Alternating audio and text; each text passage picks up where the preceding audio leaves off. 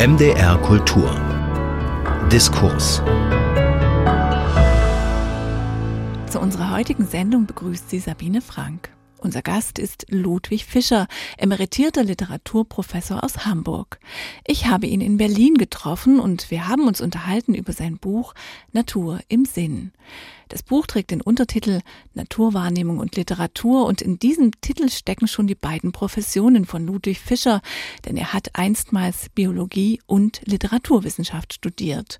Und so war meine erste Frage, ob wir uns ihn als einen Knaben vorstellen müssen, der er einst war, der viel gelesen und zugleich auch Schmetterlinge und Käfer gesammelt hat. Ja, so ein bisschen in diese Richtung. Ähm, es gibt diese beiden Stränge, solange ich denken kann. Als kleiner Junge war ich im Krieg auf einem Bauernhof im Erzgebirge und war dort immer draußen. Also da ist offensichtlich die Spur gelegt worden, dass ich mich mit den, nennen wir sie mal, natürlichen Umgebungen besonders beschäftigt habe. Und auf der anderen Seite gab es aber, das hat auch eine Familientradition von meinen Eltern her, gab es immer die Beschäftigung mit Literatur, viel gelesen, äh, dann auch als, als Schüler selber geschrieben, auch veröffentlicht. Und diese beiden Stränge ziehen sich eigentlich durch mit unterschiedlichen Gewichtungen. Und dass ich sie heute in dem Buch so intensiv zusammenführen kann, äh, das hat auch seine Vorgeschichte. Ich war in Berlin Assistent von Walter Höllerer, dem damaligen, nennen wir das mal Literaturpapst, Gründer des literarischen Kolloquiums. Ich war also mitten in der Literaturszene, habe sie alle gekannt, bin befreundet mit Michael Krüger und vielen anderen und Gleichzeitig aber haben wir uns am Institut mit einem Riesenprojekt beschäftigt, was er angestoßen hatte, das Bild der USA, Nordamerikas in der deutschen Literatur vom 16. Jahrhundert an. Und da musste ich dann auch eintauchen äh, in das, was dort eine ganz lange Tradition hat. Einerseits diese Frage des Vordringens in eine angeblich unberührte Natur, ne, die Frontier, die immer weiter nach Westen geschoben wird. Und auf der anderen Seite aber diese Erfahrung von sogenannter großer Natur für die Politik der USA. Die, in der Gründungsphase wird das schon deklariert. Man muss immer wieder rausgehen, um sich sozusagen moralisch aufzurichten an der großen Natur, um zurückzugehen zu den Quellen. Und so verwob sich das immer wieder. Also diese berufliche Orientierung, die eben auch in dem, sagen wir mal, gespaltenen Studium äh, sich andeutet. Ich habe nur relativ kurze Zeit Biologie studiert und bin dann gewechselt, aber das ging immer ineinander. Und jetzt mit diesem Buch kommt es in einer besonders intensiven Weise zusammen. In diesem Buch haben Sie sich einer literarischen Gattung gewidmet, die im angelsächsischen Raum unter dem Begriff Nature Writing firmiert. Bitte umreißen Sie doch erstmal zum Einstieg ganz kurz, was wir uns unter den Texten vorstellen müssen, die sich dieser Gattung zurechnen. Also das ist eine Schreibtradition, die in den USA vor allem aus dem 19. Jahrhundert kommt. Äh, Henry David Thoreau ist der große Gründungsvater, äh, dieser berühmte Naturbeobachter, Naturerkunder mit riesigen Aufzeichnungen. Das Journal, was er geschrieben hat, sein Leben lang, umfasst viele, viele Bände. Und damit habe ich eigentlich schon ein zentrales Kennzeichen von Nature Writing genannt. Das ist die wirklich ganz intensive und genaue Naturerkundung. Bernd Heinrich, der Deutsch-Amerikaner, der jetzt äh, auch schon hochbetagt ist, ein ganz berühmter Biologe und ein begnadeter Nature Writer ist so ein Beispiel dafür, ne? ein Wissenschaftler, der aber auf der anderen Seite es vermag, seine Naturerkundung in einer sprachlichen Form zu vermitteln, die ins Literarische reicht. Und das ist die zweite Komponente. Also äh, auf der einen Seite diese Grundlage einer ganz intensiven Erkundung der Natur. Man muss wirklich die einzelnen Naturphänomene genau studieren. Der Henry Beston, der nach 90 Jahren jetzt endlich übersetzt ist ins Deutsche, ein Mann, der sozusagen ein zweiter Thoreau war mit einer Hütte am Strand von Cape Cod, der kann zehn Seiten über Brandungswellen schreiben wie die sich aufhöhen, wie die abrollen, was die an den Strand nehmen, was sie mit zurücknehmen und so weiter.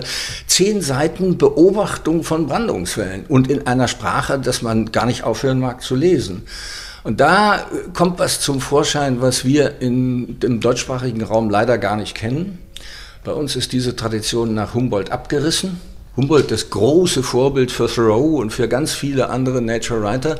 Bei uns ist es abgerissen, das hat politische und gesellschaftliche Gründe. Und wir kennen diese Art von intensiver Naturbeobachtung vermittelt in einer literarisch anspruchsvollen Darstellung eigentlich kaum. Humboldt selber, das habe ich im Buch zitiert, schreibt an einen guten Freund im Brief, sein größtes Gebrechen bei seinen äh, Darstellungen sei seine Neigung zu dichterischem Stil, also zu dichterischem Ausdruck. Das heißt, er denunziert sich selber als Wissenschaftler in Anführungszeichen. Und diese Trennung ist im deutschsprachigen Raum so scharf wie in kaum einem anderen Kulturraum, also bei den Franzosen nicht, bei den äh, Briten nicht, bei den Amerikanern nicht. Und das hat dazu geführt, dass wir in Deutschland wirklich so eine Spaltung haben. Ne? In der Wissenschaftssprache darf zum Beispiel kein Ich vorkommen. Es darf nichts äh, vorkommen, was irgendwie ästhetisch wohlgefällig ist und sonst was. Also dieses Ideal einer Wissenschaftssprache, was immer noch in den Köpfen spukt, ist grauenhaft und bedeutet eben, dass wir in Deutschland diese Spaltung erstmal überwinden müssen, um überhaupt wieder zu etwas Vergleichbarem zu kommen, was eben im äh, angelsächsischen Raum Nature Writing heißt. Wir haben eine Tradition, die aus der Klassik und der, der frühen Romantik herauskommt und dann in der Spätromantik sich ganz äh, spezifisch entwickelt. Das ist das sogenannte Naturgedicht, die Naturlyrik. Und da wird Natur fast durchgehend gar nicht genau erkundet, sondern sie hat symbolische Funktionen. Sie verweist immer auf etwas. Entweder gibt es eine Entsprechung zwischen den Gefühlen des Subjekts und den Naturerscheinungen oder sie symbolisieren irgendeine schicksalhafte Konstellation oder was auch immer. Und das gibt es tatsächlich bis weit nach dem Zweiten Weltkrieg. Erst dann wird es gebrochen bei einigen Lyrikern, äh, also Peter Huchel und Günter Eich und Johannes Bobrowski, die diese Tradition transferieren. Da wird es tatsächlich dann anders. Und heute ist Naturlyrik klassischer Art ein, äh, ja, ein Pejorativ. Wer da noch dazugerechnet wird, der ist out. Sehen Sie mal, Jan Wagner ist, als er den Büchnerpreis zugesprochen bekam, im Spiegel in einer Notiz von einem der prominentesten deutschen Literaturkritiker denunziert worden, naja, diese Lyrik entspräche ja der Tendenz, die es da gibt, das Gemüse zum Gegenstand der Dichtung zu machen. Das heißt also, da wird so verächtlich über diese Leute, die sich mit Naturgegenständen, Naturerscheinungen beschäftigen, gesprochen. Und das ist das Erbe dieser Naturlyrik. Aber wir hatten auch Sarah Kirsch und Wolf Kirsten. Wir hatten Erwin Strittmatter, der auch als so ein bisschen Provinzliterat gilt. Nein, ich sage ja nicht, dass es keine Schriftstellerinnen und Schriftsteller gibt, die sich ernsthaft mit Naturerscheinungen beschäftigen und das versuchen, in die Texte zu holen, auch in die Gedichte. Und für mich ist Wolf Kirsten, der immer noch viel zu wenig bekannt ist, eines der grandiosen Beispiele. Scheinbar ganz ein Lokalschreiber, ne? eine ganz kleine Region zwischen Meißen und der Saale, die seine Heimat ist und wo er sagt, es kommt darauf an, diesen Landstrich, diesen unbekannten Landstrich zu preisen. Und das tut er, indem er bis hinein in den regionalen Wortschatz geht und äh, eine unglaublich genaue und gleichzeitig bildmächtige Sprache entwickelt die auch sperrig ist. Und da kommt etwas dazu, äh, was viel zu wenig beachtet wird, vor allem in Westdeutschland. Es gibt in Ostdeutschland, in der ehemaligen DDR, eine Traditionslinie, die wir nicht kennen, wo Zuwendung zur Natur subversiv funktioniert hat. Also wo sozusagen eine indirekte Systemkritik, so nenne ich das mal, in die Texte, die sich scheinbar mit Natur beschäftigen, hineingenommen wird. Und das gibt es bei ganz vielen äh, wichtigen Schriftstellern. Das gibt es bei Volker Braun, das gibt es bei Entler, das gibt es bei Sarah Kirsch, bei Rainer Kirsch, das gibt es bei Wolf Kirsten und anderen.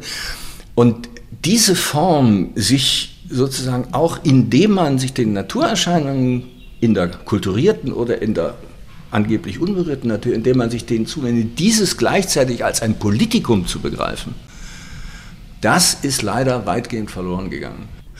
Also, äh, was diesen gerade im deutschsprachigen Raum ja enormen Boom an sogenannten Naturbüchern angeht, muss man wirklich unterscheiden. Vieles davon ist äh, sozusagen gute Wissenschaftsvermittlung. Ne? Es werden Forschungsergebnisse aufbereitet für ein breiteres Publikum und äh, dagegen ist nichts einzuwenden, wenn das gut geschieht. Also das hat sein Recht. Dieses Sachbuch, was Informationen vermittelt, was sehr nüchtern ist, was auch die Subjekte, die sich ins Verhältnis zur Natur setzen, völlig rauslässt. Das hat aber mit Nature Writing nichts zu tun. Bei Nature Writing ist immer das wahrnehmende Subjekt dabei. Das heißt, da geht es immer um das Verhältnis der Menschen, die Natur wahrnehmen. Ne? Also Natur ist sozusagen das Gegenüber, zu dem man Verbindung aufnimmt durch Beobachtung, aber das Subjekt ist immer einbezogen und ganz viele echte Nature Writer gehen ja sozusagen auch durch Krisen in der Naturwahrnehmung. Und es gibt auf der anderen Seite diese unselige Tradition, die bei uns enorm erfolgreich ist, die Natur sozusagen äh, anthropomorph aufarbeitet. Also die vermenschlichte Natur. Die Bäume, die, die Bäume sind ja so wie wir Menschen, die helfen sich gegenseitig und die schicken sich Nachrichten und die versorgen sich. Und wenn da Feinde kommen, dann sondern sie Gifte ab und wehren sich und so. Es ist eigentlich wie bei den Menschen. Und es gibt bei den Meisen die Eifersucht und den Ehebruch und den Betrug. Es ist alles wie bei den Menschen. Und äh, das ist auch kein Nature Writing. Das ist sozusagen vermenschte Natur, was genau die falsche Haltung erzeugt. Man muss sich gar nicht mit dem Fremden, was Natur immer auch ist, auseinandersetzen.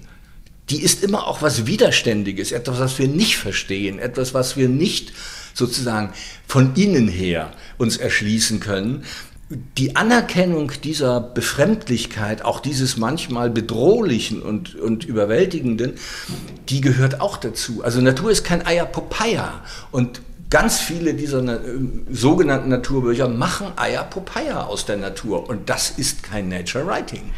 Ein großes Aber. Wir bleiben jetzt mal nicht bei dem Förster den wir alle kennen, Wohlleben, sagen wir, nennen wir doch mal einen Namen, ja, ja, sehr, sehr umstritten.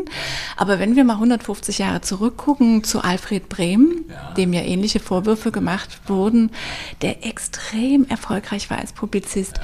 kann es nicht wie so eine Art Einstiegsdroge sein, wie so eine Art niederschwelliges Angebot, äh, sich zu, über Empathie auch zu interessieren? Also das kann im günstigen Fall äh, ein Effekt sein.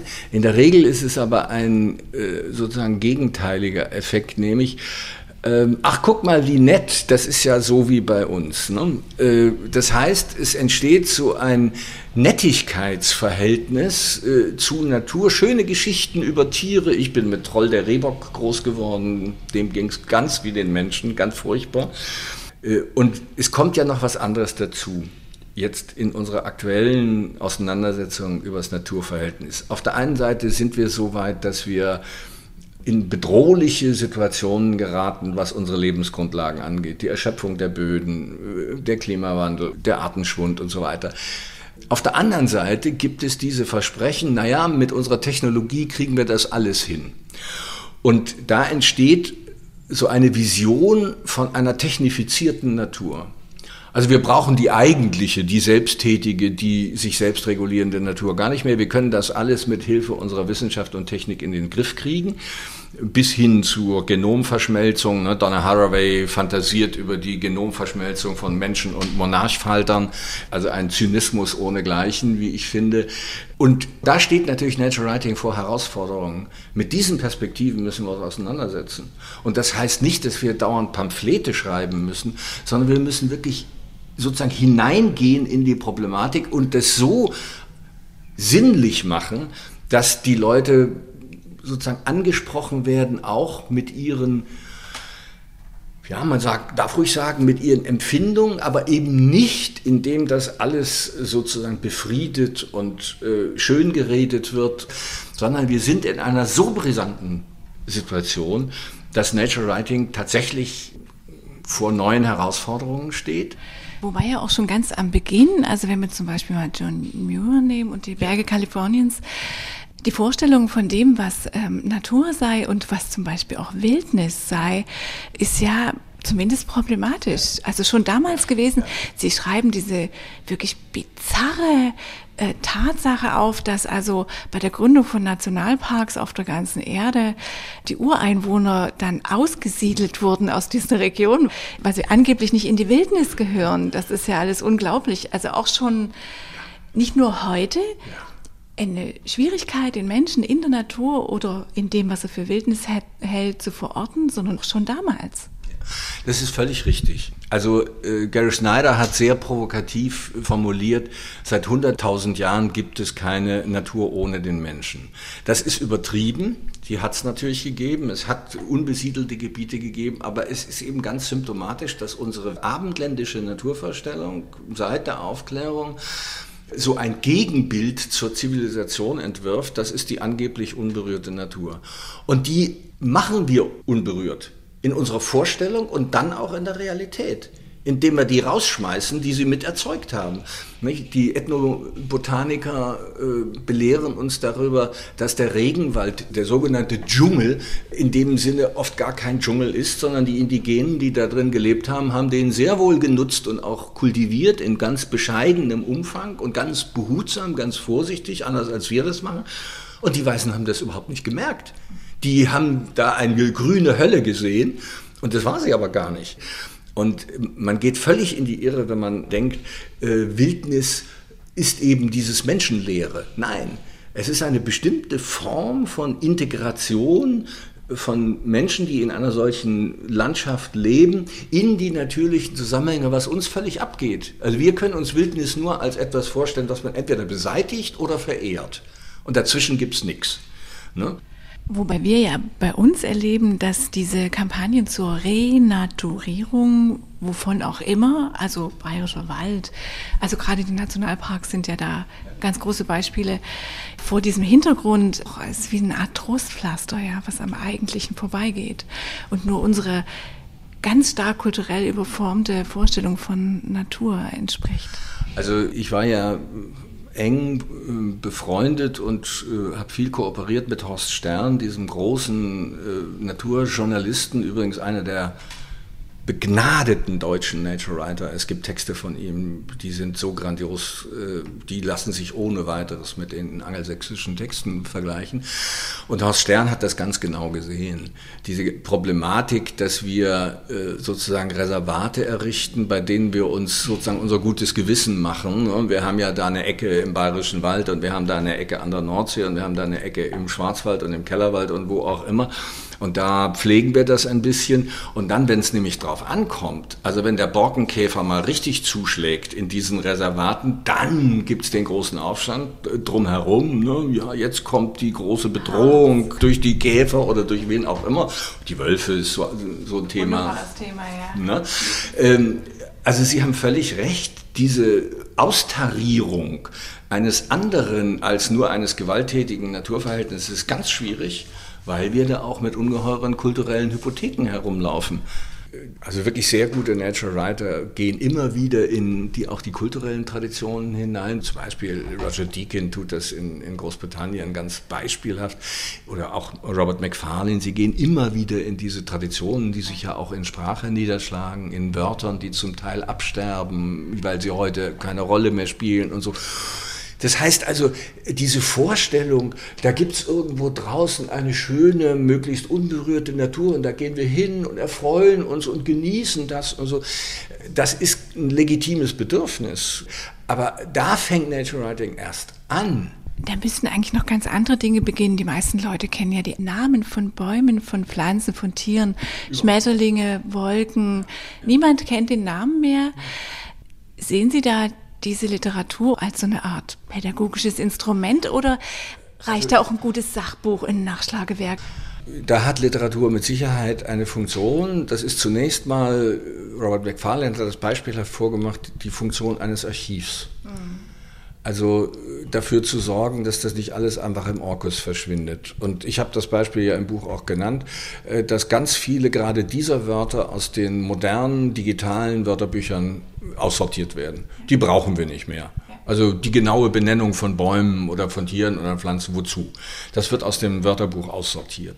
Und das ist ein ganz bedenkliches Phänomen. Also es geht dann weiter dazu, diese Wörter auch wirklich zu benutzen.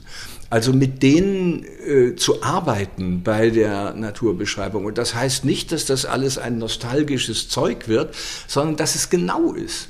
Weil viele dieser Begriffe Möglichkeiten enthalten, die uns verloren gehen. Wir müssen heute nicht mehr wissen, wie ein bestimmter Trieb am Baum genannt wird. Wer braucht das denn? Das brauchen vielleicht noch ein paar äh, Forstleute oder ein paar Baumschulmenschen, aber die Allgemeinheit braucht das doch nicht mehr. Also das ist ja so die Haltung. Ne? Und Sie haben völlig recht, es gibt ja Untersuchungen darüber, Schulkinder können wesentlich mehr Automarken als Bäume benennen. Also wenn ich jetzt weiß, wie heißt und sieht die Heckenbraunelle aus oder das Waldweidenröslein oder wer auch immer.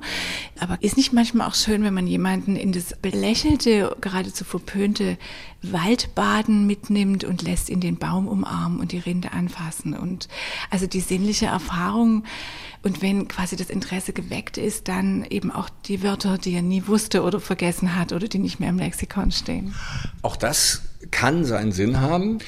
Äh, es wird in dem Moment problematisch, wo es äh, zu so einer Mode wird. Man geht mal hin und äh, umarmt einen Baum. Im Übrigen lebt man aber sein zivilisatorisches, naturzerstörendes Leben weiter. Das reicht nicht, sondern wir müssen versuchen, gerade auch diese elementaren Fähigkeiten in dem Umgang mit den natürlichen Umgebungen überhaupt erst wiederzugewinnen. Die verlieren wir ja alle. Ich habe auf einem Geburtstag, den ich kürzlich hatte, von Altstudenten, die, mit denen ich mich seit 28 Jahren treffe, äh, die Aufgabe bekommen, mit verbundenen Augen 25 verschiedene Gegenstände zu erschmecken, zu erfühlen, zu erriechen und sowas. 23 habe ich geschafft und die waren vollkommen von den Socken, äh, dass ich ein Ahornblatt nur durch Betasten identifizieren konnte. Und das, ich, das ist das Selbstverständlichste von der Welt, weil ich da täglich damit umgehe. Das heißt also, wir haben viel mehr Möglichkeiten, uns der Natur wirklich zu nähern und äh, sie wirklich zu erkunden, als wir normalerweise nutzen. Wir haben das alles abgestellt. Ich habe Roger Deacon gelesen, Robert McFarlane, ja. Baker, Catherine Norbury ja. und für mich hat es was Tröstliches. Ich habe mich gar nicht rebellisch gefühlt, sondern eher erbaut. Soll es so sein oder soll man sich vielleicht doch eher rebellisch fühlen? Natürlich gibt es äh, auch in der Natural Writing Tradition so etwas wie diese, ich nenne das jetzt mal mit Ihren Worten, tröstliche Komponente. Ne? Also sie, da ist ja doch noch diese angeblich zurückgedrängte und zerstörte. Sie gibt es immer noch, selbst in der Stadt. Auch die Schönheit des Textes. Ja, auch die Schönheit des Textes, der das vermittelt, ganz klar. Ich lese darin oft äh, sozusagen einen Unterstrom, der sagt, ja, das gibt es, aber eigentlich ist das die Herausforderung, dem sich viel mehr zuzuwenden, mit unserer gesamten Lebenshaltung und mit unserem gesamten Dasein. Und das geht weiter. Dann kann ich nicht mehr äh, sozusagen im stillen Kämmerlein bleiben. Ich kann mich davon berühren lassen, ich kann mich davon anregen lassen, aber eigentlich bin ich sozusagen unterschwellig aufgefordert, lasst uns das anders machen. Und da komme ich nochmal auf diesen eben genannten Henry Beston zu sprechen, der eben ein Jahr in dieser Hütte am Strand von Cape Cod zugebracht hat und da auch die Schiffbrüche erlebt hat. Und der dann am Schluss seines Buchs so eine Art äh, Resümee zieht und sagt, äh, liebe Leute, wenn ihr sowas erlebt habt, was ich da ein Jahr lang erlebt habe, dann seid ihr eigentlich aufgerufen, was dafür zu tun, dass das nicht verschwindet. Und das ist ein seltener Fall im Nature Writing, wo das so plakativ erklärt wird. Meistens bleibt das ein Unterstrom. Man muss sagen, Nature Writing ist kein klar definiertes Genre. Also es kann ganz viele Formen annehmen. Es kann ein Tagebuch sein, es kann ein Bericht, ein Erlebnisbericht sein. Es kann sogar die Form von Notaten, also Beobachtungen, Aufzeichnungen annehmen. Es kann aber auch Gedichtform annehmen. Es kann sogar in die fiktionalen Texte gehen. Das wird sehr schwierig bei Natural Writing. Also man muss auch äh, dem Missverständnis entgegenwirken, dass Natural Writing sozusagen ein klar abgegrenztes und ganz streng definiertes Genre ist. Das kann unendlich viele Formen annehmen und die Geschichte von Natural Writing in den USA und in Großbritannien zeigt das, welche ungeheure Vielfalt es gibt. Und wir machen uns eben, wie gesagt, überhaupt gar keine Vorstellung, welche Rolle das in diesen Ländern spielt. Und das ändert zunächst nichts daran, dass auch diese Länder unter der, nennen wir das mal, Krise der natürlichen Verhältnisse leiden aber die haben wenigstens Stimmen, die versuchen, den Gegenpol sichtbar zu machen, den Gegenpol eines anderen Naturverhältnisses. Und äh, das ist eigentlich in meinen Augen äh, die zentrale Herausforderung an Nature Writing. Nicht Verklärung von Natur. Professor, ich danke Ihnen für das Gespräch. Ja, vielen Dank, es war mir ein Vergnügen. Ja. Sie hörten ein Gespräch mit dem Literaturwissenschaftler Ludwig Fischer. Wir haben uns über sein Buch Natur im Sinn, Naturwahrnehmung und Literatur unterhalten. Erschienen ist es bei Mattes und Seitz. Mein Name ist Sabine Frank. Ich bedanke mich fürs Zuhören und wünsche noch einen angenehmen Abend mit MDR Kultur. MDR Kultur. Das Radio.